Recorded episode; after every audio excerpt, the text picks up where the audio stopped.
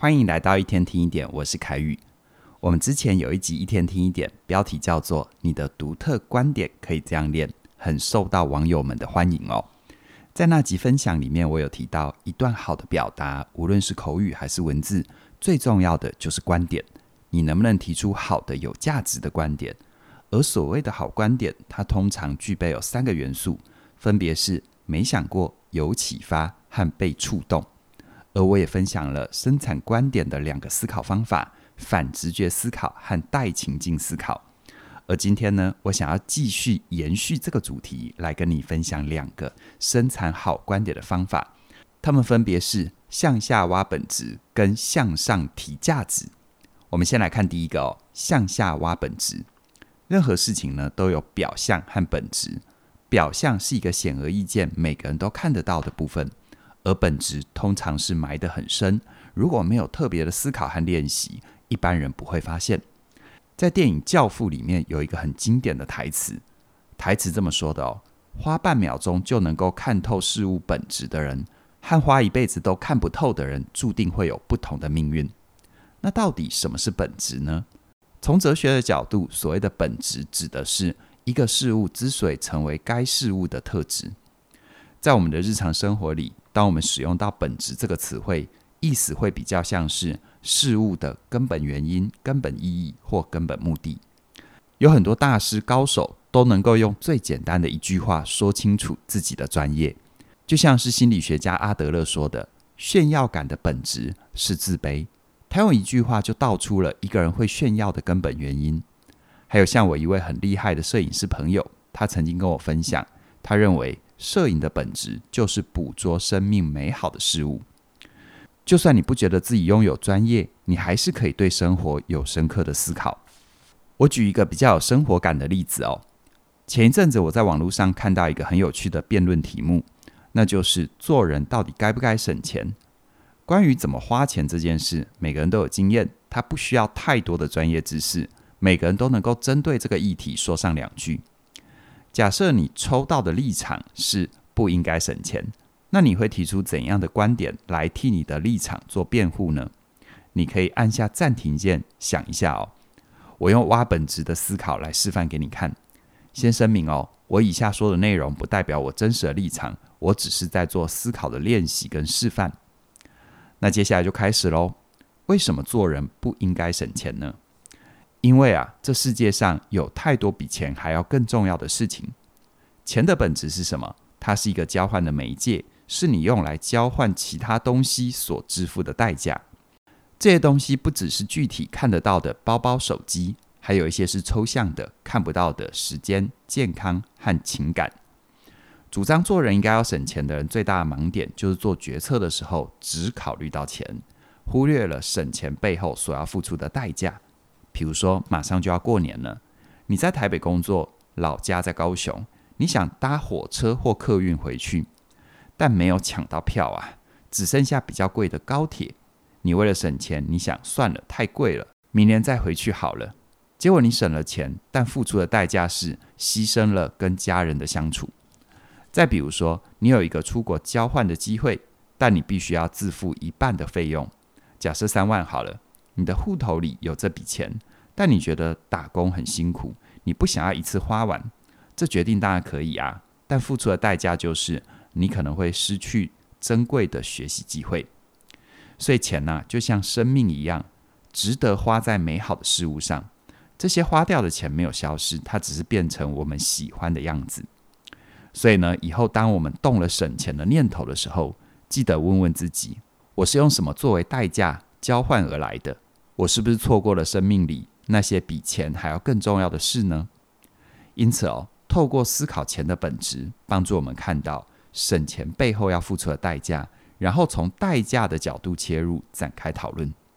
但如果你抽到的立场刚好相反，你觉得应该要省钱，那又可以怎么论述呢？等一下，我会再示范给你看。我们先来说第二个方法，叫做向上提价值。这方法的核心精神就是把你想要讨论的事跟一个更高的价值绑在一起，比如说自由啊、幸福啊、归属感啊、自我认同啊。你如果仔细观察那些很厉害的业务员，你会发现他们很擅长用这个方法。比如说销售保险的，他会跟你说，你买的不是保险，而是给家人的安全感还有爱。如果卖的是扫地机器人、洗碗机，他会跟你说，你买的不是一部机器，而是让婚姻更幸福的神器。我再跟你分享一个广告史上非常经典的案例：上个世纪二十年代的美国，女性抽烟会被认为是一种非常粗俗不雅的行为。当时的烟草公司为了让消费的客群从男性扩大到女性，就请了有公关之父的称号的爱德华·伯内斯。顺带一提哦，伯内斯的舅舅就是大名鼎鼎的心理学家弗洛伊德。伯内斯注意到一个现象，在当时的美国，正是女权主义刚开始兴起的时候，女性纷纷的站上街头，为自己争取各种权利。而伯内斯敏锐的抓住这个趋势，把女权和吸烟连结在了一起，策划了一个行销活动。他在某个女权活动里安插了十几个演员，都是女生。他们手里拿着一根香烟，当媒体采访到他们的时候，他们高举手里面的香烟，在全国电视机面前说了一句经典的名言。他们说：“我们举的不是香烟，而是自由的火炬。”于是从那天开始，女性吸烟在美国人的认知里，它象征的就不再是粗俗不雅，而是自由跟独立。抽烟意味着你是一个新时代的女性。就是当时塑造出来的，而结果是什么呢？女性吸烟的比例从二十世纪初的不到五 percent，到了一九六五年上升到三十三 percent，相当于美国有三分之一的女性都有抽烟的习惯，而烟草公司当然也因此狠狠地赚了一笔。香烟的本质没有变，但它代表的价值改变了，所以就有人说，广告卖的是意义，而人们买的，是自己。让我们再回到刚才的辩论题目：做人到底该不该省钱？现在呢，我站在相反的立场，应该省钱，用向上提价值来为他做辩论。你也可以思考一下，如果是你，你会提出怎样的观点呢？好的，那我现在开始论述了哦。做人到底该不该省钱这个问题，真正要讨论的是什么？他要讨论的是，在消费主义盛行的时代，面对欲望，我们该屈服，还是该抵抗？我们的人生要成为欲望的仆人，还是要做自己的主人？你回到家里，打开房门、衣柜，看看这里面的东西，问问自己：有多少是我们真正需要的？又有多少是我们想要的呢？甚至在这个时代，你买的东西还不是你想要的，而是各大厂商透过大数据演算法，让你以为这是你想要的。我们都有这样的经验。在博客来买了一本书，结账的时候，下面就会跳出好几本，跟你说这几本书你一定也会喜欢。在购物网买了一件衣服，下面就会跳出一条裤子、一顶帽子、一个配件，跟你说这些东西配上你的衣服很不错哦。最后结账的时候，你发现自己多买了好多东西，但他们都不是你原本设定要买的啊。又或者是你看着一台将近五万块的洗碗机，你在犹豫要不要买。结果手指头一滑，文案里面的一句话击中了你。他说：“你买的不是洗碗机，而是让你婚姻更幸福的神器。”于是你心一横，掏出信用卡就给他刷下去。这些靠着大数据演算法、行为科学所支撑的广告，总会有一个理由、一张图片、一段说辞，击中我们内心最脆弱的部分。这些就像是消费主义跟科技结合的力量，不断地创造出你以为你想要的。去撑大你的欲望，让它永远没有办法满足。所以呢，在这个时代，省钱不只是节省，它意味着你是一个能够抗拒诱惑的人，你能够做自己生命的主人，而不是沦为欲望的仆人。好喽，我讲完了。在刚刚那段论述里面，我把省钱这个行为跟自我认同，也就是我到底是一个怎样的人，连在了一起。因为大部分人都会期许自己是一个能够抗拒诱惑的人，都希望自己成为生命的主人。所以呢，当你从这个角度来论述，就比较能够打动人心。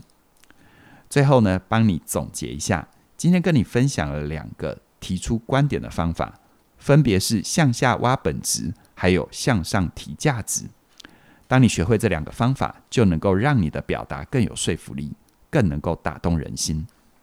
而回到你身上，如果你对于刚才提到的“成为自己生命的主人”这句话特别有感，想要有所前进，那么我们有几门线上课程一定能够帮助到你，像是成为你想要的改变、专业有价、过好人生学、提升你的心理免疫力。而如果你是对于表达、提出观点这个主题有兴趣，很欢迎你可以加入自信表达力和内容为王。这两门课程分别会从口语跟文字输出的角度，帮你成为更有想法、更有观点的人。而如果你想要提升自己的说服力，让你的表达更动人，你势必要对人有更深的认识。那么，好好在一起，你是哪种人？这两门课非常适合你。鼓励你现在就到我们的官网来加入适合自己的学习课程。相关的资讯在我们的影片说明里都有连结，期待你的加入。那么今天跟你聊到这边了，谢谢你的收听，我们再会。